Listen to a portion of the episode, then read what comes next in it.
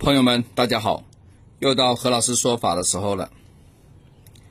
还是讲讲这个建房子，因为有一些朋友觉得那个一线、二线城市的房子还是太贵了，他就在家里的原来的地里面呢再搞一搞啊，建这个的房子。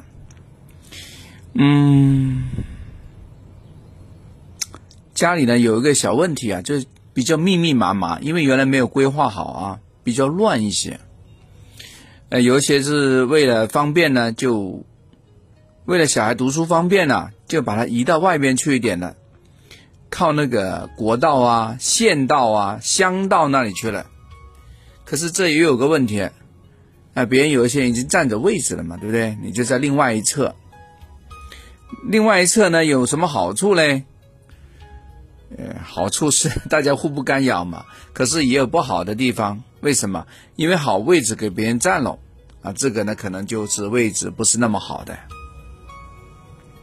那如果呢刚好碰上一些邻居呢比较难难缠难搞的，啊，那又不想呢这个呢一开门抬头见，那就故意把这个房门呐设计啊，呃就向着别的地方。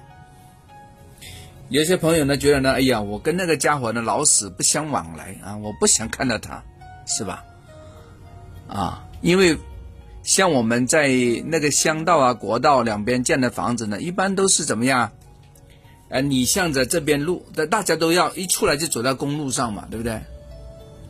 对吧？我不管你左边还是右边，你都要都要门口对着路，你出入才方便嘛。你总不能开个车要到后边去进门嘛？啊，好了，我这个偏朋友啊，偏偏就不这么搞。他给我的设计图纸呢？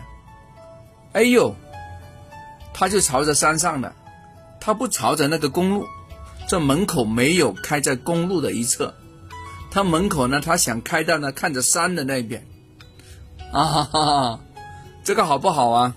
啊，亲爱的朋友们，好不好？嗯，大家可以说啊，我在这里给大家标准答案啊，这个不好，这个在理论上啊叫什么？做空炒满。对吧？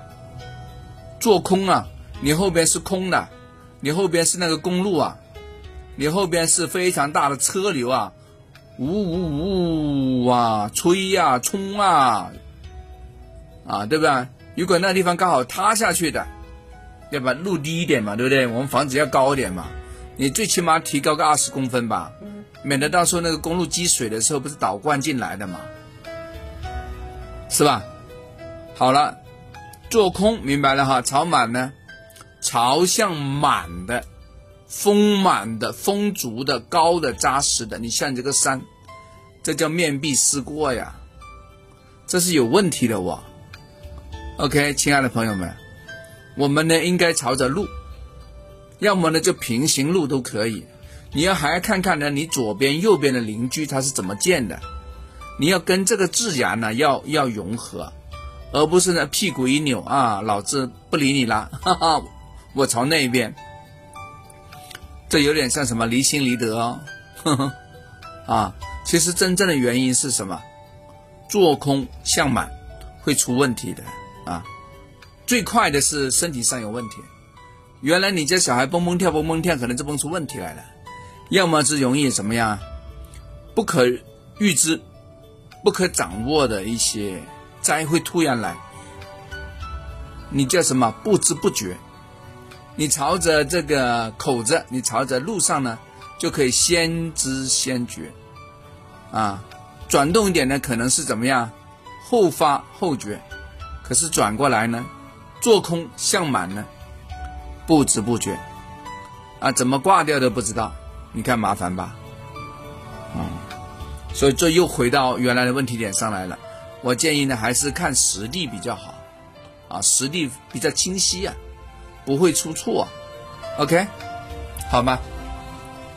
好了，讲完了，呵 呵非常有用啊，好，希望以后呢，在实地能够看到你啊。话说也可以怎么讲啊？约约啊，因为何老师平时上课的比较忙，所以没有说天天都可以坐下来跟你打这个招呼。在实地呢，我们看远看近，对。吧？看周边，看相对的关系，而不是拿你一个平面图，我们就说这个哆来咪发嗦，啊，这个我觉得不够啊。但是呢，也能够解决一些问题，特别是呢，有些朋友呢，这个也懂一些的，那可以做一个互相的验证，听听何老师，啊，这个这个名师的想法也挺好。好了，讲完了哈，我们下次再聊啊，期待我们在实地的部分里面呢，我们能够碰面。OK，好，我们下次再聊，拜拜。